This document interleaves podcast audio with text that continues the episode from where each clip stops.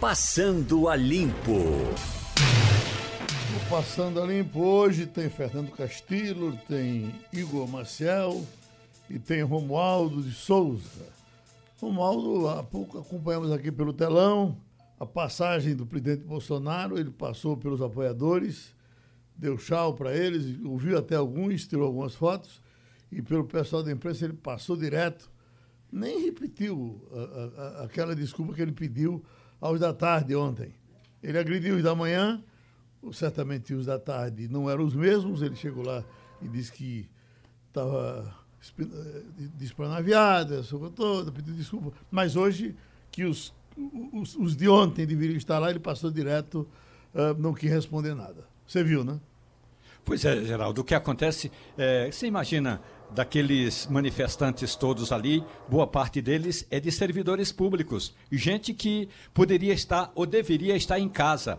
Veja o que aconteceu com aquele servidor que é, é, xingou manifestantes é, da área de saúde que estavam cobrando é, condições para trabalhar. Os manifestantes, os enfermeiros, estavam ali na Praça dos Três Poderes e um dos agressores é justamente um ex-servidor, um ex-funcionário do Ministério dos Direitos Humanos. Esse mesmo funcionário que ontem à tarde estava lá ao lado do presidente e quando o presidente eh, disse que eh, não, na verdade, ele falou assim: ah, eu meio que me alterei aí com um senhor com uma senhora. Aí o, esse mesmo manifestante disse: precisa não, presidente, precisa pedir perdão, não. Uh, o, o, o, Senhor Jesus vai perdoá-lo. Quer dizer, boa parte daquele pessoal que está ali é de servidor público que deveria estar trabalhando e não está trabalhando. Eu não estou dizendo que todos os servidores estavam ali, não. Eu estou dizendo que boa parte dos que vão para ali de manhãzinha é de servidores públicos, inclusive aquele que tentou agredir é, os enfermeiros que estavam na Praça dos Três Poderes na semana passada. Geraldo. Deixa eu trazer para conversar com a gente o deputado Felipe Carreiras. Deputado, dá uma enorme repercussão de um projeto que o senhor tem com relação a direitos autorais. Eu, pelo que sei até, os artistas estão na sua base eleitoral, mas eh, repercute um, um, uma conversa que o senhor teve com a cantora Anitta. Por exemplo, aqui tem Moacir Franco mandando para mim, Geraldo, é daí esse deputado. Socorro, nos ajude. O que é, o que, é que tem esse seu projeto que está desagradando, deputado? Muito bem, Geraldo. Bom dia a você, bom dia a todos que estão participando do programa, a todos os ouvintes. É, eu agradeço a oportunidade de falar sobre esse tema. E quando a gente está com a verdade do lado, Geraldo, a gente tem tranquilidade de explicar a toda a classe artística pernambucana, brasileira. Afinal de contas, a gente tem um respeito, eu convivo com essa classe desde os 20 anos de idade.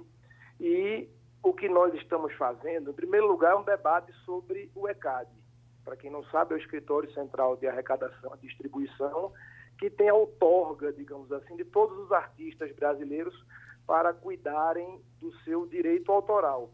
Essa entidade fatura 1 bilhão e 200 milhões por ano, foi alvo de uma CPI, com indícios de irregularidade pela sua prática que não tem transparência, é, e foi condenada pelo CAD, vinculado ao Ministério da Justiça. Inclusive, o ano passado fiz um pedido de informação ao ministro Moro. Eles foram condenados por formação de cartel. Foi imputada uma multa. A multa? Então, existe um debate muito grande sobre a transparência, a eficiência, os critérios de cobrança que o ECAD pratica, com rádios, rádios comunitárias, é, com emissoras de TV, com o setor artístico, com quem produz show privado, público, com um critério, por exemplo, que eles estabelecem para cobrar uma sonorização no cabeleireiro, numa academia, numa lanchonete.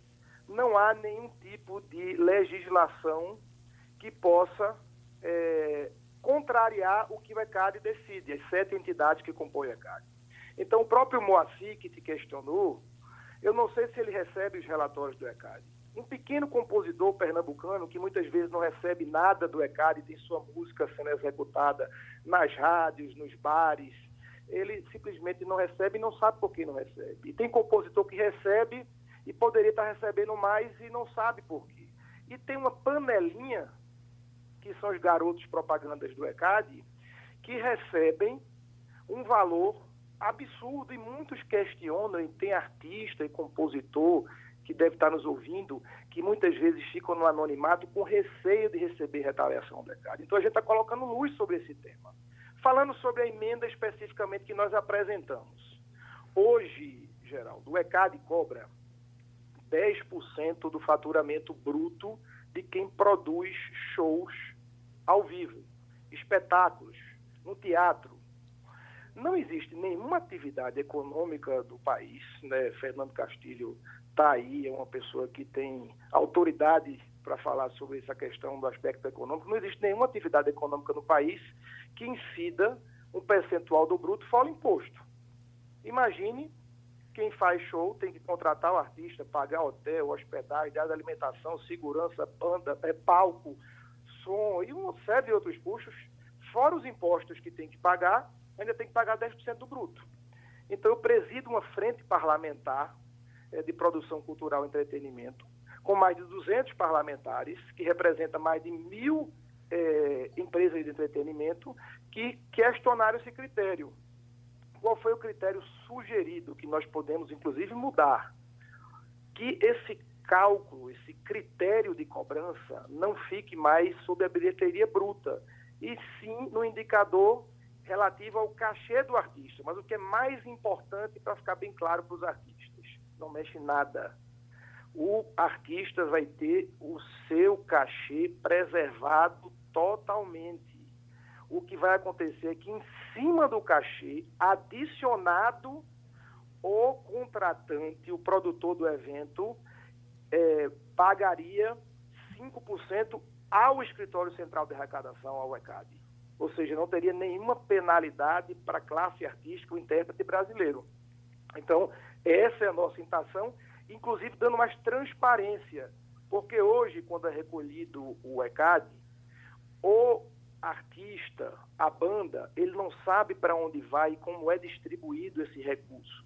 Dessa forma, o artista terá o controle total durante o ano, o que repercutiu de cobrança de direito autoral sobre o seu cachê e vai saber, muitas vezes, o artista, ele canta a música dele, e esse dinheiro volta para ele mesmo. Hoje ele não sabe, entendeu? Ou seja, visa da transparência. Então, essa é a nossa intenção, Geraldo. Entre as reclamações deles, teve um que me deu a entender que, pelo projeto, eh, só seria beneficiado com o direito autoral se o cantor fosse intérprete. Uh, uh, não, se o cantor fosse o compositor da música. Tem alguma coisa que possa dar esse tipo de confusão? Porque, nesse caso, excluiria o compositor original. É, o que acontece é o seguinte, Geraldo: na redação da emenda, que a emenda terá que ser acolhida pelo relator, tem 270 emendas essa medida provisória 948, tá? Ela, de fato, ela tem um texto que dá dupla interpretação, mas a intenção, e o que eu estou falando, e vou colocar isso por escrito, é que esse percentual de cálculo do direito autoral, ele será adicionado e pago ao escritório central, não subtraído do cachê. Essa é a intenção para dar mais transparência e justiça no critério de pagamento, para ficar justo para quem recebe e para quem paga. E diminuir a inadimplência, porque o ECAD não tem essa visão. Eu vou te dar um exemplo. É, existe um questionamento que o ECAD cobra é, aos hotéis do Brasil. Existe essa grande disputa também com a rede hoteleira do país, que está sofrendo muito com essa crise. O ECAD, ele cobra aos hotéis pela música nas áreas comuns, é, ou seja, na recepção, no restaurante, na piscina. Eu defendo e os hotéis defendem o pagamento e pagam. Mas o ECAD também quer recolher sobre os apartamentos, as unidades habitacionais, que é encarado como um local privado do hóspede. Quando você se hospeda, Geraldo, num hotel, numa pousada, em qualquer lugar de Pernambuco ou do Brasil, você não tem lá uma música tocando no seu quarto, você escuta se quiser. Se você quiser ouvir uma música do seu celular, esse aplicativo já paga o direito autoral. Se tu liga uma televisão, a televisão já paga o direito autoral. Se tu liga uma rádio, a rádio já paga o direito autoral. Ou seja, eles emitem de boleto por ano 110 milhões de reais. A rede hoteleira paga 45 milhões. Se eles tivessem uma visão é, mais aberta, eles poderiam aumentar o seu faturamento e reduzir uma inadimplência histórica de décadas de 60 milhões de reais. Mas é uma entidade arrogante, é uma entidade que não tem transparência, é uma entidade que se acha a dona da verdade imexível e quando alguém provoca eles, eles vêm desse jeito, escalam um monte de artista para vir para cima do parlamentar que quer transparência, mas esse desafio eu topo. Não tem problema nenhum. Agora eu quero repetir que eu estou do lado da classe artística. Do pequeno, do médio, do grande, todo mundo, sem fazer diferença de nenhum. Não só de Anitta, mas também do pequeno compositor pernambucano, do pequeno artista pernambucano que toca no barzinho quando ele puder voltar a tocar, para que ele tenha o seu direito respeitado que hoje não tem. Fernando Castilho. Bom dia, Geraldo. Bom dia, deputado. Bom dia, é, Romualdo. Bom dia, Igor, bom dia, ouvintes. É, bom dia, Fernando. Uma coisa que sempre me espantou nessa questão da presença do ECAD é essa total falta de transparência. E até hoje, é, essa coisa não foi resolvida. Essa história da panelinha é conversada desde a década de 70, desde 60, quando não tinha nenhum meio de controle. É, fico pensando como é que seria a, a loja do, é, do iTunes na, na, na, se fosse no Brasil, né? Como é que funcionaria o Spotify é, se fosse no Brasil, porque o ECAD ia querer cobrar de, de tudo quanto é coisa, como por exemplo essa história de querer cobrar no apartamento.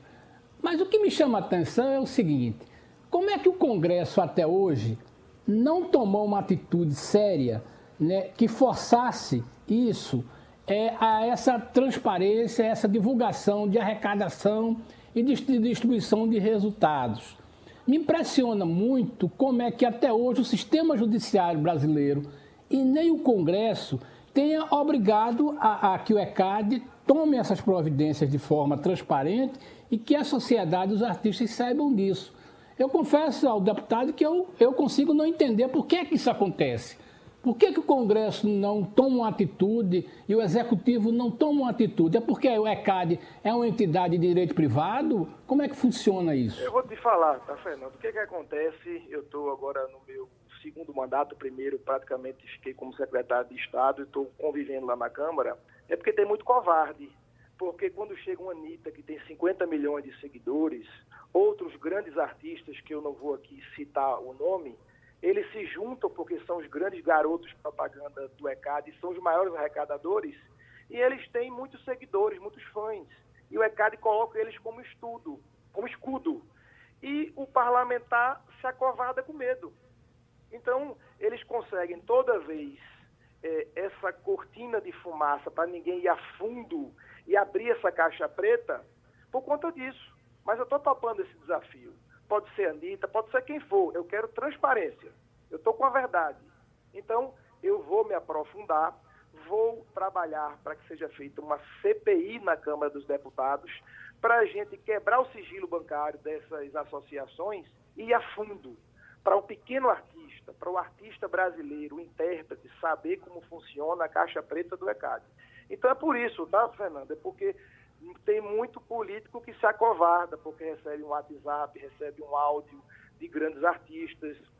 Hoje eu estou vendo que grande, sete grandes artistas da música popular brasileira mandaram um áudio para Rodrigo Maia para não me nomear relator, porque tem receio. Por que tem receio que eu vi o relator? Porque eu vou para esse enfrentamento. Eu vou tentar quebrar essa caixa preta para que o Brasil tenha noção de como funciona essa questão do direito autoral no Brasil. O deputado, o enquanto, tá enquanto o senhor está falando aí, eu vou recebendo aqui e de uh, gente nossa aqui, amigos meus e seus.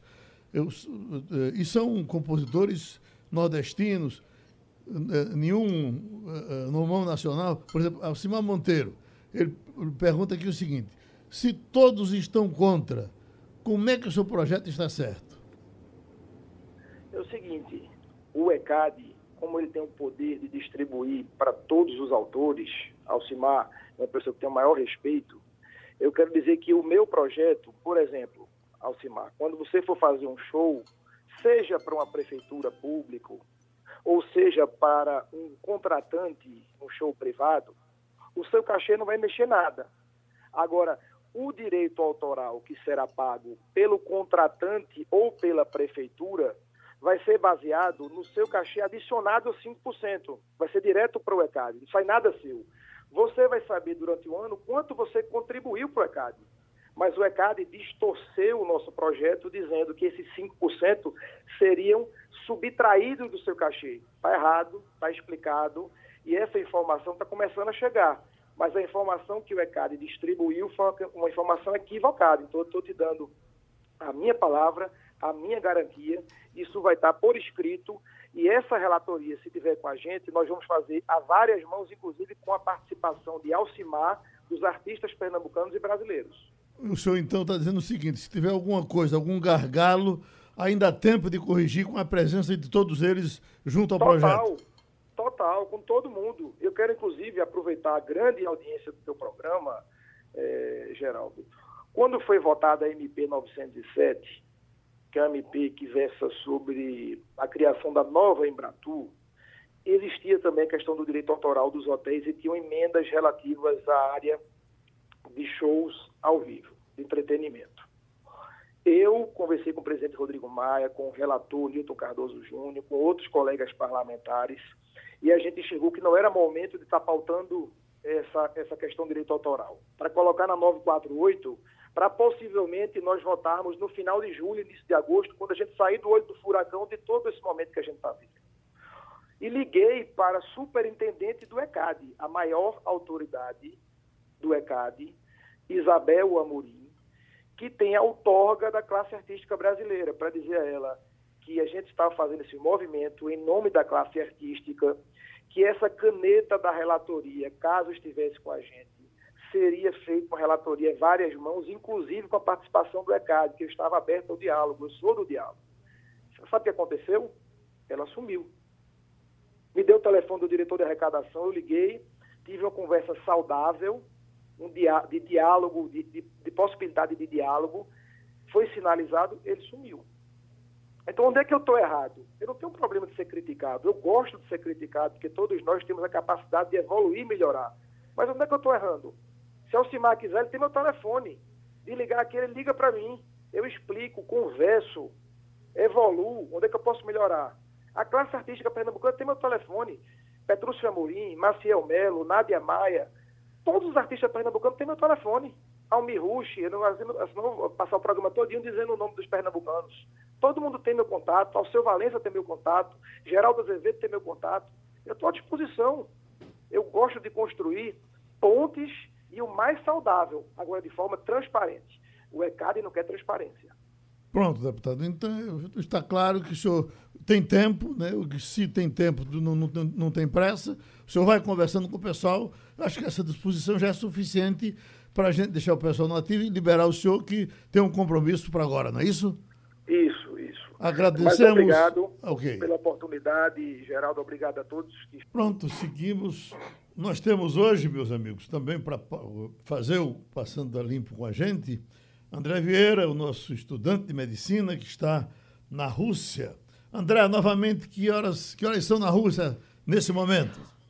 Olá, Geraldo, bom dia. É um prazer estar falando com você no Passando a Limpo e com toda a sua bancada.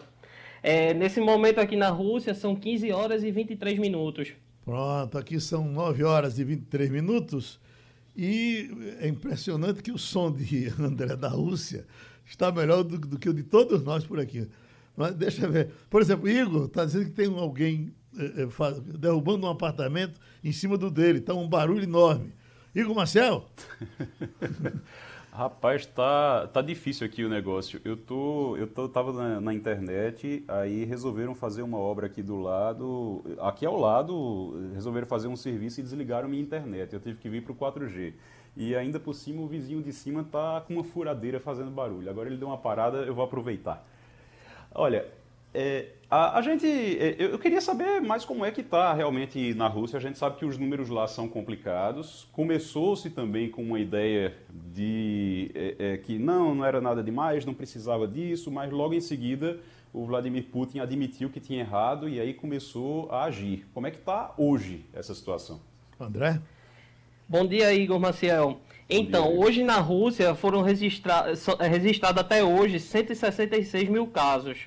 É, foram registrados 10.102 no último dia e a maioria deles concentrados na cidade de Moscou, onde tem aproximadamente 85.600 casos.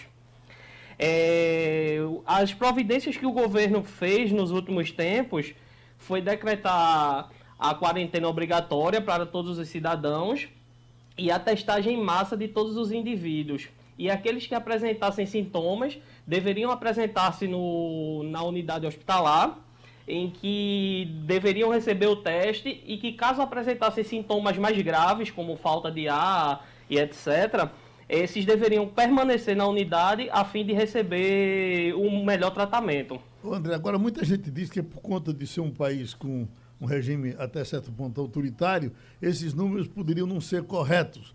Você que é uma boa cabeça, um estudante de medicina, já terminando o curso, o que é que acha? Você confia nesses números que são divulgados aí? É, Geraldo, eu confio abertamente nesses números, em primeiro lugar porque como é uma pandemia de proporções catastróficas, embora não seja, não tenha uma letalidade alta, é, o governo vem tomando medidas para conter o avanço da, da infecção e vem testando as pessoas de número muito grande e o tratamento vem sendo dado de forma adequada. E aqui na Rússia se tem uma vantagem de como, se, de como é um país grande, a logística é muito rápida aqui na Rússia, então o governo consegue oferecer assistência até os lugares mais remotos do país. Tá certo. Romualdo de Souza. André Vieira, muito bom dia para você. Eu queria fazer uma outra questão. Eu queria saber se você o que, que você sente mais saudade aqui do Brasil? Eu vou te contar uma história que é a seguinte: eu escuto todo dia, André, uma rádio lá de Kiev na Ucrânia. E essa rádio, que chama-se Música FM, sempre toca músicas do mundo todo, André. E outro dia eu mandei uma música de um cantor e compositor pernambucano, o Santana. Rapaz, os caras, os, os uh, ouvintes da rádio gostaram tanto da música brasileira que mandaram vários e-mails pedindo mais música brasileira. Eu contei ao compositor Santana, ele quase morre do coração quando soube que, que foi homenageado numa rádio de Kiev, na Ucrânia. Me diga aí, você não sente saudade da música brasileira, não, André? Olá, Romualdo, bom dia. Então, sinto bastante saudades da música brasileira, escuto do, dos mais diversos ritmos e sinto saudades bastante da nossa MPB, da nossa bossa nova, é, do nosso forró também, dos nossos ritmos nordestinos que nos tanto orgulham, né? É, e as pessoas aqui têm muita curiosidade de saber sobre a nossa música, sobre as nossas tradições, sobre a nossa cultura, como vivemos no Brasil, se o Brasil realmente é, um, é o paraíso que é mostrado nas novelas e várias outras perguntas. Ainda no, no, no tom da Sim. música, tem algum cantor que se brasileiro que se destaque aí? Se a gente vai para é, França, se a gente vai para é, Alemanha, a gente sempre vê alguma coisa de Ivete Sangalo, é, vê alguma coisa de Lenin. É impressionante como Lenin tem ocupado espaço por aí. Na Rússia, entra algum artista brasileiro? É, Geraldo, as pessoas não conhecem tanto, mas elas sempre perguntam em relação, por exemplo, ao samba brasileiro, porque são músicas que estão nas trilhas sonoras das novelas brasileiras. É, e, por exemplo, as grandes emissoras do Brasil, né, elas vendem essas novelas para cá, para a Rússia, transmitem em todo o país e acaba que essas têm um apelo para a população muito grande. E as pessoas acabam conhecendo as músicas que estão nas novelas. Uhum. Pronto, André, vamos deixar você com a gente e você vai entrando nos nossos assuntos, que a gente vai em frente. É, deixa. Uh, uh, Igor Marcel, o que é que sobrou para você do depoimento de, de, Moro ontem, dado conhecimento ao Brasil todo? Eu recebi de uns assim, dizendo: olha, a montanha pariu um rato, é, é, Moro não disse nada demais. Mas, na verdade, o que aconteceu? O que Moro tinha que dizer disse lá quando foi se despedir. Quer dizer, a partir daí, não foi ele que se propôs a ir lá dizer nada. Chamaram ele para dizer, não é assim? É, chamaram ele para dizer e também tem o seguinte: é, tem muita gente com a expectativa de que haveria algo muito novo e muito bombástico nesse depoimento, ou que de repente ele iria é, trazer alguma prova muito forte do uso de, de verba pública ou alguma coisa muito pesada. A gente já sabia que não seria diferente, pelo menos, porque pesado foi. Mas é, é, a gente já sabia que não teria grande novidade, porque ele adiantou realmente muita coisa naquela entrevista e principalmente não só na entrevista, mas depois ele foi soltando aos pouquinhos. Então tinha um que dizia: Olha, Moro vai dizer tal coisa. Moro, ele vai vazando algumas coisas. E aí já se sabia mais ou menos o teor. O que ficou evidente ali, e o roteiro, a gente vê um roteiro realmente. É, o roteiro que ele descreve ali é um roteiro de que Bolsonaro tem uma obsessão pela Polícia Federal do Rio de Janeiro. A Superintendência Regional do Rio de Janeiro era uma obsessão de Bolsonaro desde agosto do ano passado e que ele queria de qualquer forma trocar, usando frases que ele disse que foram usadas em, foi usada em reunião, frases como, por exemplo, se eu não puder trocar o superintendente do Rio, eu troco o diretor, e se eu não puder trocar o diretor, eu troco o ministro, mas eu preciso trocar aquela, eu preciso de alguém de confiança naquela superintendência. Então, realmente chama atenção isso. E talvez fosse o caso de Bolsonaro explicar. Mas ontem, quando pediram para ele explicar, ele mandou todo mundo calar a boca, né? Uhum. Agora, Castilho, o que mais está sendo destacado é aquele negócio de dizer, olha, você tem 37 superintendentes, me dê um, o do Rio de Janeiro. E aí já tem gente usando a, a, aquele termo. Como ele foi nomeado para um cargo burocrático em Brasília, seria o caiu para cima. É, é verdade. E a, a, até o noticiário de ontem fala muito disso, que o cara sai do operacional para ir para o administrativo.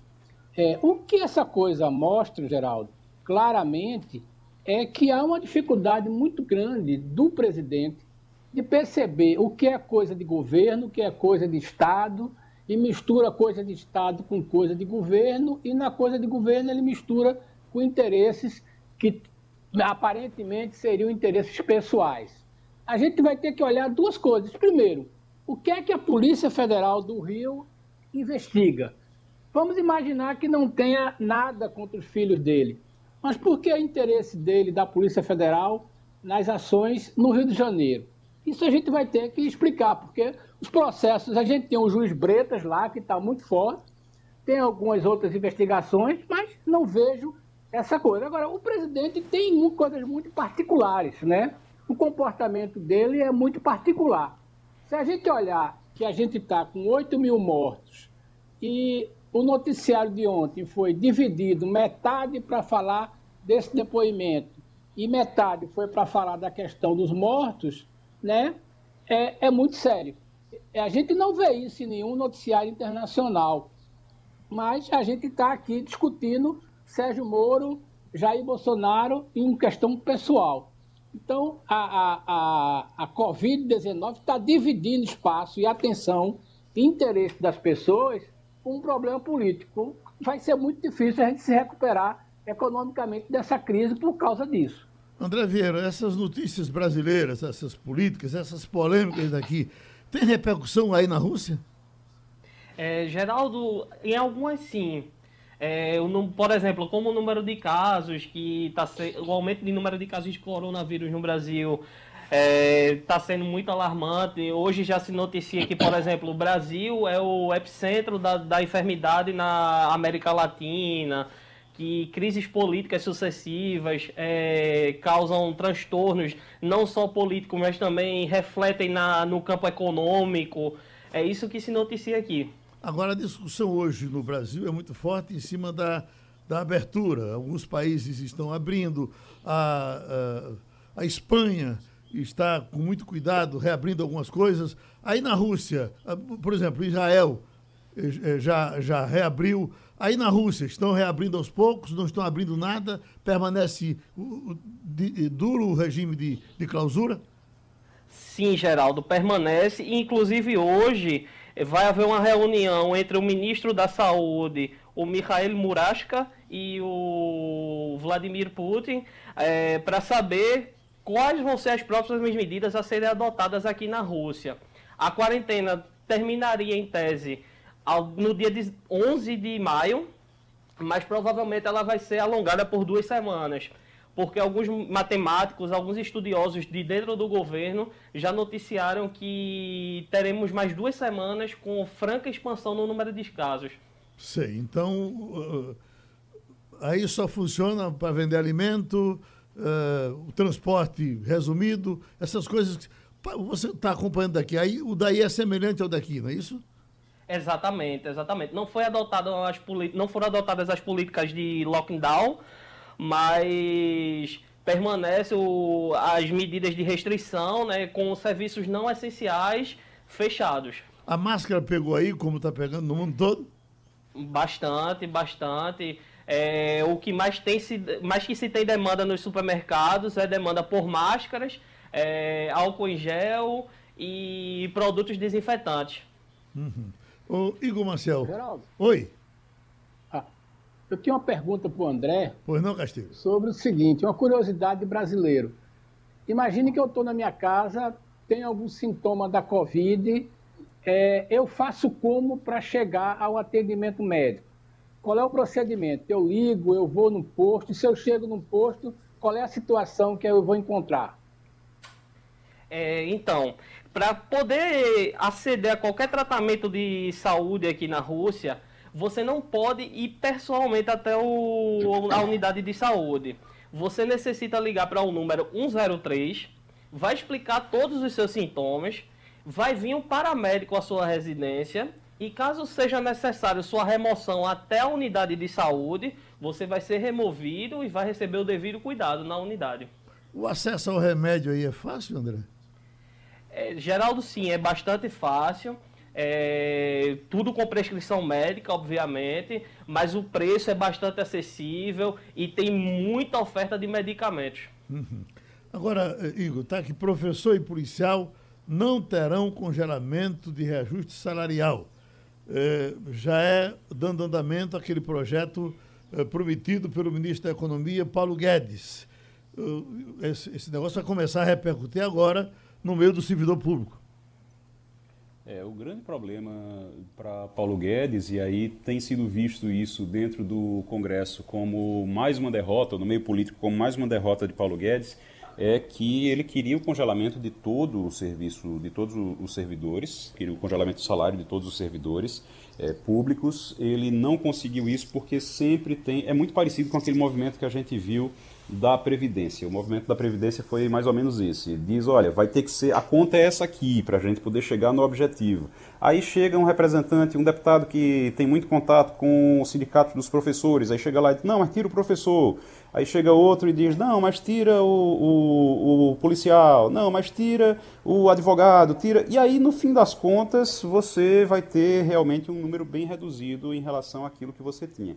O Centrão, a informação que eu tenho é que o Centrão comemorou bastante, talvez o Romualdo possa falar sobre isso também, mas o Centrão comemorou bastante porque o Centrão está querendo derrubar também Paulo Guedes, está querendo agora atrapalhar a vida de Paulo Guedes, uma parte do Centrão, um pedaço do Centrão, porque o Centrão quer o, o novo PAC do governo. Né? Ele, o Paulo Guedes é contra o uso de verba pública para essas obras, da, essas obras de, de, aceleração da economia que estão sendo planejadas, e eles querem que essas obras saiam o mais rápido possível. Então, a gente está vendo aí um movimento também para atrapalhar a vida de Paulo Guedes. Tem uma parte do Centrão que é muito favorável a Paulo Guedes e tem outra que está torcendo para ele sair.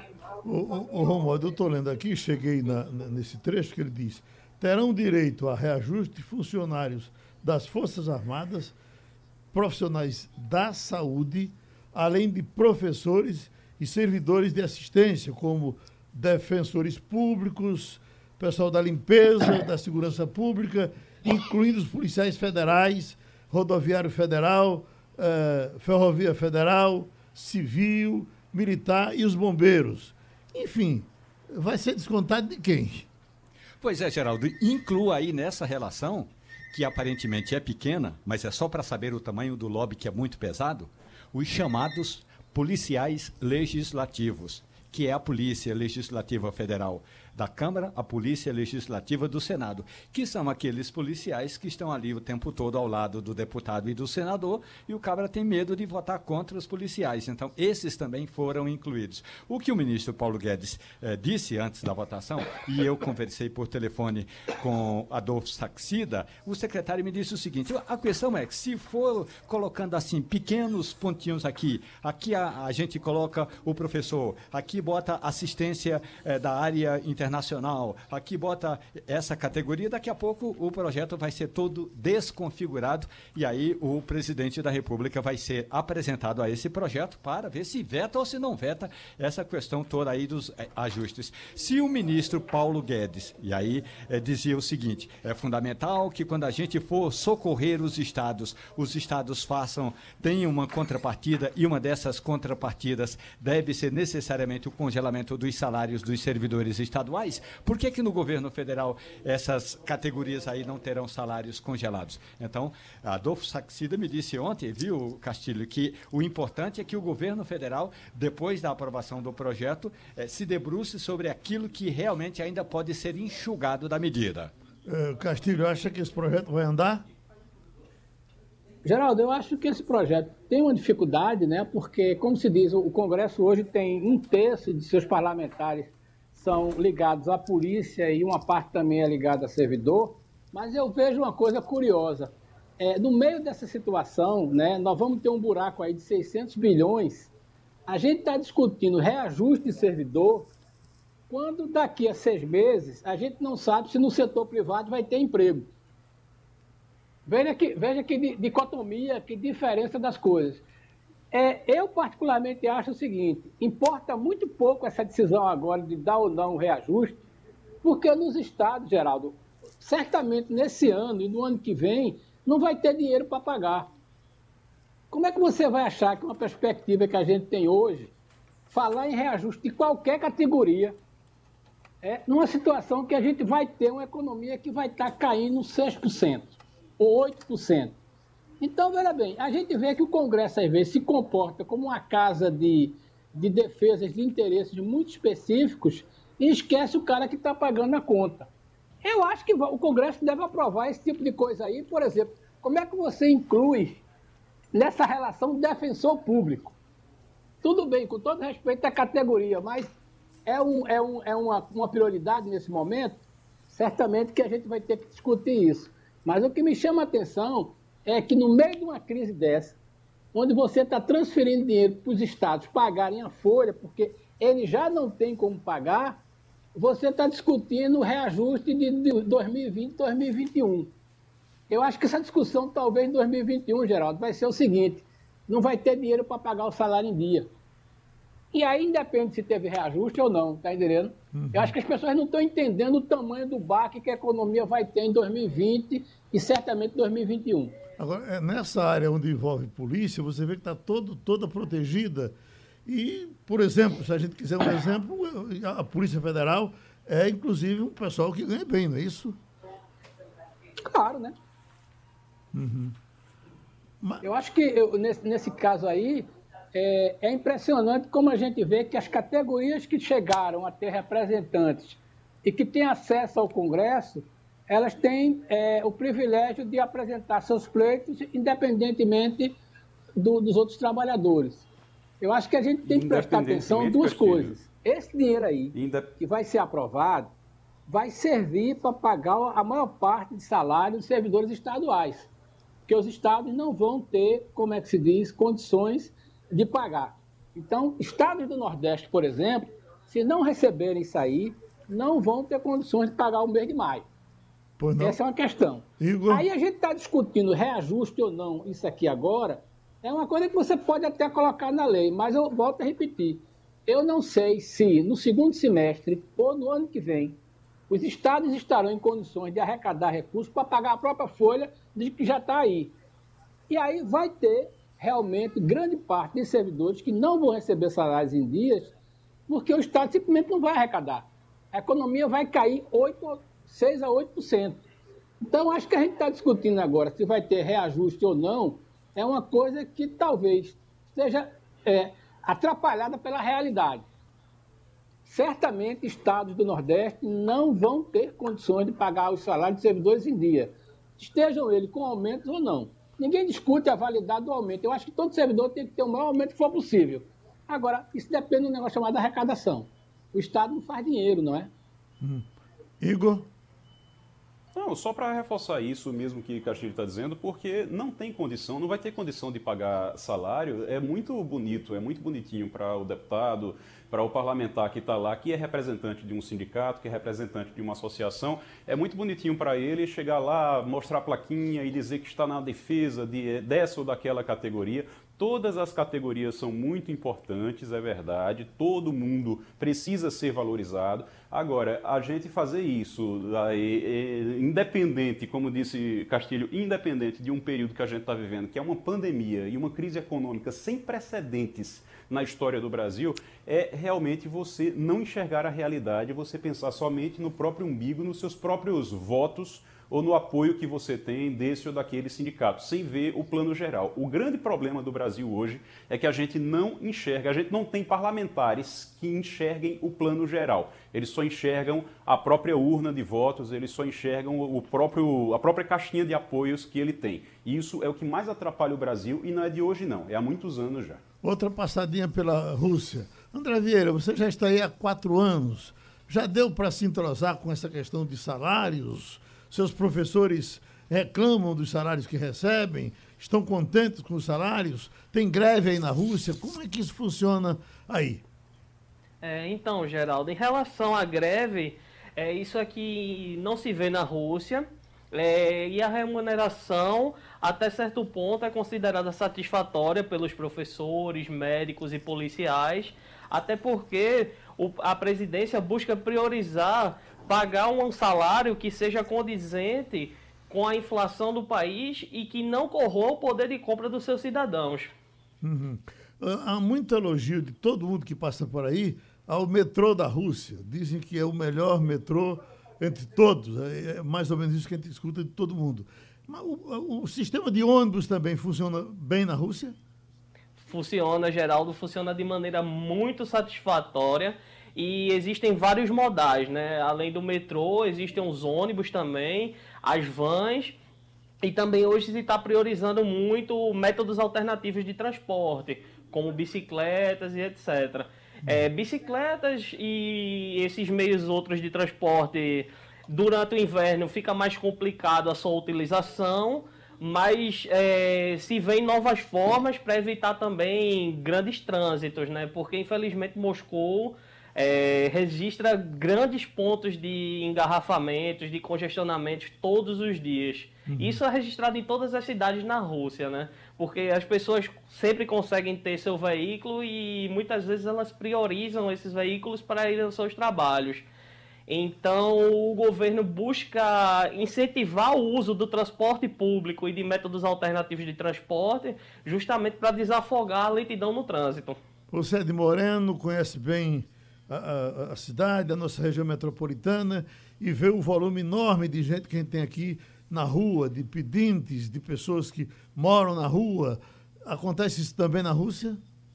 É, Geraldo, as pessoas mais pobres, elas geralmente são assistidas pelo governo, onde é feito através do, das secretarias de assistência social o cadastro dessas pessoas e essas pessoas elas recebem educação profissionalizante a fim de ter uma profissão e também é recebido subsídios e facilitações, por exemplo, para a compra de imóveis, justamente para tirar essas pessoas da zona da pobreza e oferecer uma vida mais digna. Até porque na Rússia, embora exista de certa forma desemprego, é, existe também muita demanda por mão de obra. E a polícia aí pega pesado? A gente sempre pensa que a abordagem aí é feita a abordagem americana, pegou já o gema, como é que eles fazem? Não, Geraldo. Essa abordagem de maneira mais pesada só seria feita em casos mais específicos, quando se sabe que a pessoa está em flagrante de delito, né? Uhum. É, as pessoas nas ruas, muito pelo contrário, as abordagens são muito amigáveis. É, eu, por exemplo, uma vez fui parado por um policial, ele perguntou o que é que eu estava fazendo, é, para onde eu estava indo. E assim, a sensação de segurança que a, que a polícia transmite para nós é muito grande. Já estamos com o doutor Ricardo Dickman, porta-voz do Sintel Brasil, para tratar de assunto aqui das operadoras oferecendo mapa de calor para combater o coronavírus. O Romualdo de Souza, se quiser fazer uma cabecinha para a gente introduzir e trazer o, o, o doutor Ricardo Dickman para o debate, faça a conversa e converse com ele. Ricardo Dickman, muito bom dia, muito grato pela gentileza de estar aqui conosco na Rádio Jornal. A expectativa de que esse serviço comece a ser prestado eh, na cidade do Recife já nas próximas horas, eu queria saber o seguinte: o senhor avalia que, de fato, eh, ele poderia fazer com que as autoridades de saúde pudessem ter um quadro mais eh, explícito, mais claro, mais detalhado das pessoas com o coronavírus, Ricardo? Bom dia, é, obrigado a todos. É, sim, é, o que o, as empresas estão disponibilizando é uma informação poderosa que tem ajudado os governos a, nesse momento aí para fazer o, o, combate. As informações é, são, é, dão respeito à questão do, do isolamento, né? Então, permite aí aos, aos governos, entre outras medidas, avaliar a, a, a, o índice de isolamento, que é hoje uma da, do, das ferramentas mais importantes aí no, no combate ao Covid. Fernando Castilho? É, bom dia. Eu queria uma curiosidade sobre é, qual é a repercussão desses dados que estão sendo enviados né? E se vocês já conseguiram fazer algum tipo de, de análise, né? Porque a gente viu que foi mandado uma grande quantidade de SMS, de informações, mas a gente não tem assim um feedback disso aí. É, eu queria saber se além dessa, dessa proposta, qual foi a, a atitude das operadoras no sentido de é, fortalecer a questão da comunicação. A gente viu que algumas delas anunciaram maiores é, é é, suporte, é, mas eu queria saber o seguinte: se o senhor pudesse resumir, qual foi a, a, a prestação ou, ou, a atitude colaborativa das operadoras nessa crise da Covid-19? Ok. É, nesse momento, é, o setor de telecomunicações, ciente da, da, da, responsabilidade e da importância, até porque nesse momento de, de, de quarentena, né? todos nós utilizamos ainda mais a, a, os serviços de telecomunicações. Então, o, o, o setor, além da, da questão é, de, preocupação com a saúde dos funcionários, tomou uma série de medidas, né? E é, também reforçou é, as medidas para que os funcionários em campo, né, que fazem manutenção e tudo, continuem de maneira que é, o serviço esteja disponível né, para toda a população. E, além disso, reforço essa iniciativa que é a disponibilização de informações em forma de mapa de calor.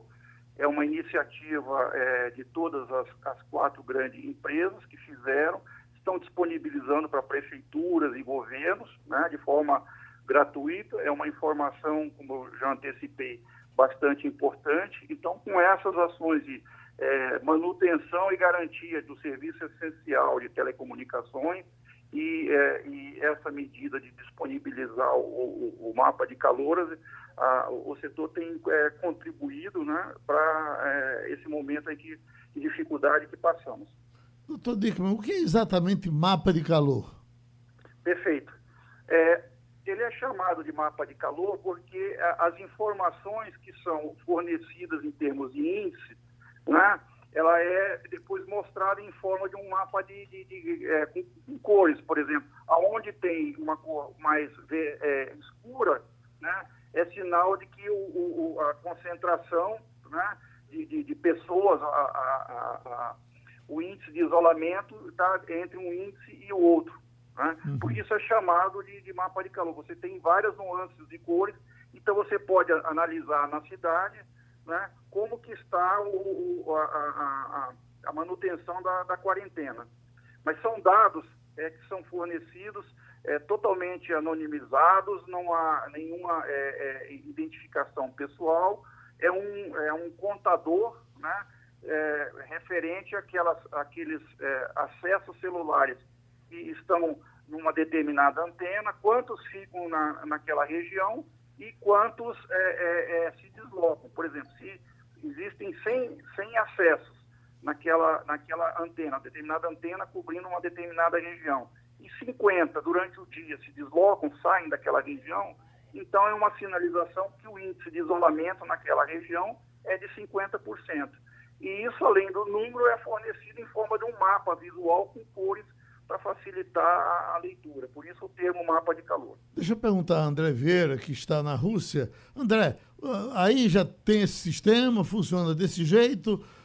de que forma essa, essa conta é feita para saber se as pessoas se mantêm em casa? É, Geraldo, em primeiro lugar, a polícia faz uma patrulha ostensiva né, na cidade a fim de saber onde estão havendo as grandes concentrações, né?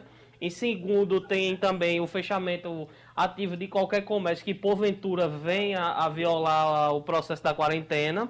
Uhum. E também existe o monitoramento dos dados celulares também, assim como está sendo feito no Brasil. Eu acho interessante o uso disso, afinal, ele permite o uso da tecnologia para o bem, né? Uhum. Eh, Romualdo?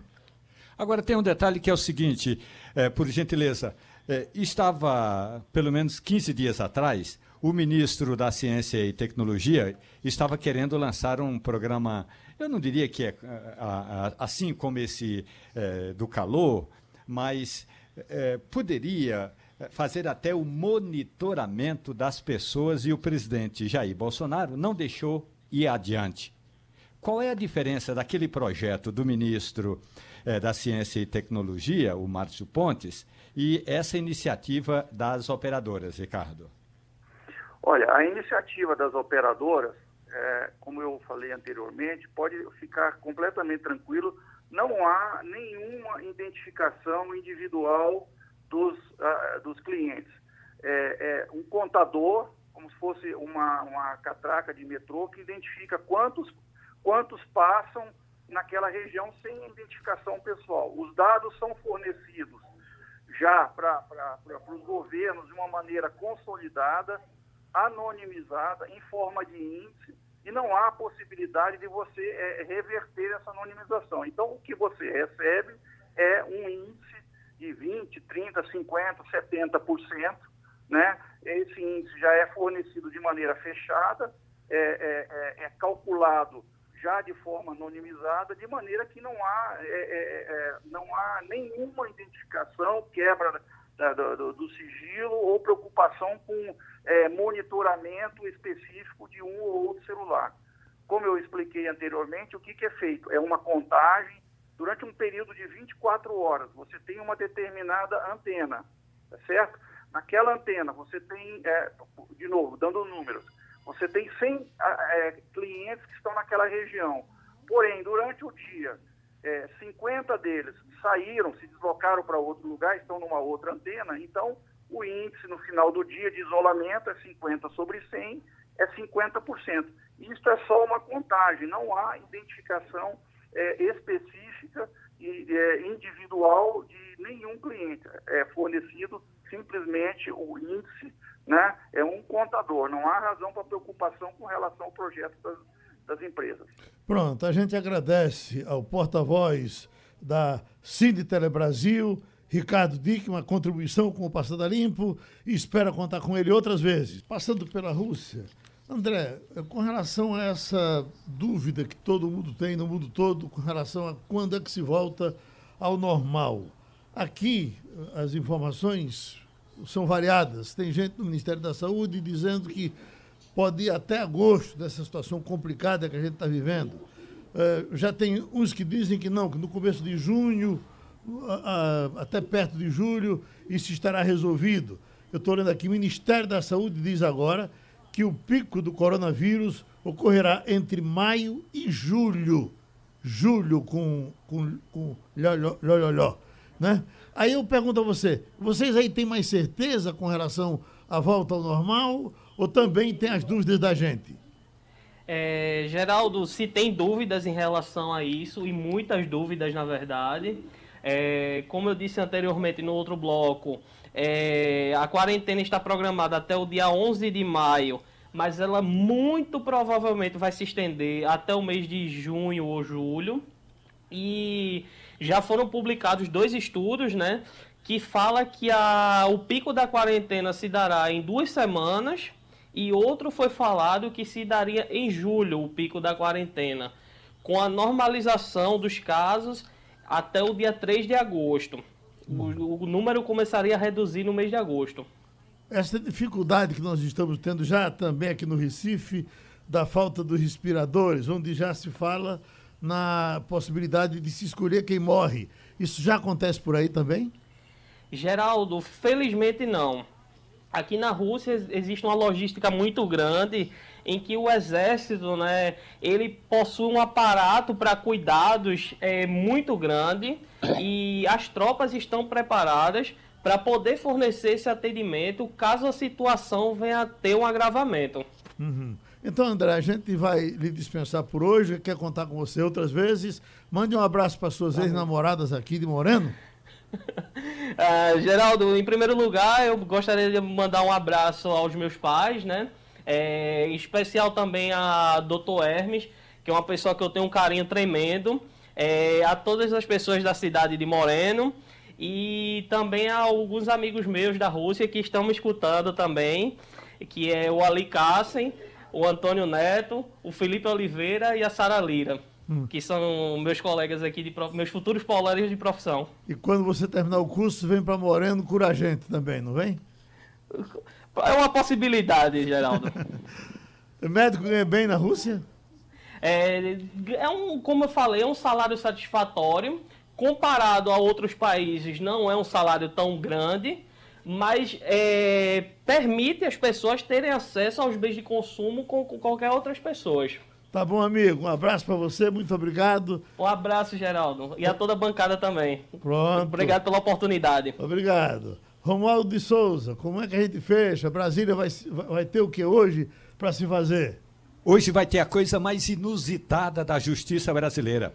O ministro Luiz Roberto Barroso, do Supremo Tribunal Federal, vai se tornar presidente do TSE, o Tribunal Superior Eleitoral. E por causa da pandemia do coronavírus, a posse vai ser virtual. Cada um dos sete ministros vai estar em casa participando da posse e tiveram de modificar o regimento interno da casa para permitir isso. Na prática, a Justiça Eleitoral está com medo que cheguemos a outubro sem definir como serão as eleições municipais deste ano, Geraldo Freire. Igor Marcel, quais são as suas expectativas para ficar em casa corujando no dia de hoje? Expectativa, Geraldo, em relação à possibilidade de novas medidas aqui em Pernambuco. Existe a possibilidade, a gente apurou ontem, de ontem para hoje, de um lockdown ser decretado aqui em Pernambuco nos próximos dias. Então, isso deve estar sendo decidido até o fim da semana e na próxima semana a gente teria um, realmente medidas mais duras, com é, circulação sendo restringida bastante, tanto de carros como de pessoas. Ainda não se tem um modelo exato, está se observando outros estados, mas provavelmente a gente vai ter mais isolamento para a semana que vem aqui em Pernambuco. Fernando Castilho, para você que gosta do que faz, claro que todos nós gostamos do que fazemos, sem dúvida, mas quando se está em casa trabalhando, se trabalha mais porque tem, tem mais. Enfim, a gente pode até pensar que quem está em casa está mais relaxado, está dormindo mais. Você está dormindo mais ou trabalhando mais? Geraldo, eu acho que eu estou dormindo menos, porque eu estou é, muito ligado. Eu não consigo deixar de ver, ouvir rádio, ver televisão e estar na internet. Então eu acabo ficando inquieto e trabalhando mais. Mas eu queria encerrar essa participação contando uma coisa inusitada. Geraldo, está faltando lugar para botar gasolina na Petrobras. Como o consumo caiu muito, mesmo a Petrobras tendo reduzido, está sobrando gasolina para ir, a Petrobras não sabe o que fazer com o estoque que tem no Brasil. Veja que situação nós chegamos. Uhum. A gasolina é cara, baixou de preço e hoje está boiando aí que ninguém quer usar. Coisa é do Brasil e dessa pandemia. Castilho, paramos de falar na crise do petróleo. Os noticiários uh, excluir é esse assunto. Mas a crise continua, não é isso? A crise continua porque, mesmo com a, a, a, a redução, você tem muito petróleo ainda. Está entendendo? É, na verdade, hoje você tem uma super oferta de petróleo, os preços estão caindo, né? e mesmo que você faça negócio, a Petrobras até exportou mais no primeiro trimestre, mas na verdade é o seguinte: o consumo médio no mundo caiu entre 10% e 20%. Hoje, é, todos os países produtores estão com petróleo estocado nos navios, aonde é que tem aí? Na verdade, a gente tem não só uma super oferta de, de extração, mas uma incapacidade de colocar é, é, tanto, tanto petróleo já retirado. Tem uma conta que alguns economistas fazem que é bastante curiosa. Se hoje todo mundo fechasse as torneiras de exploração, o mundo não sentiria falta de petróleo por dois meses. Pronto, é muita coisa. Pronto, amigos. Terminou o Passando a Limpo. Passando a Limpo.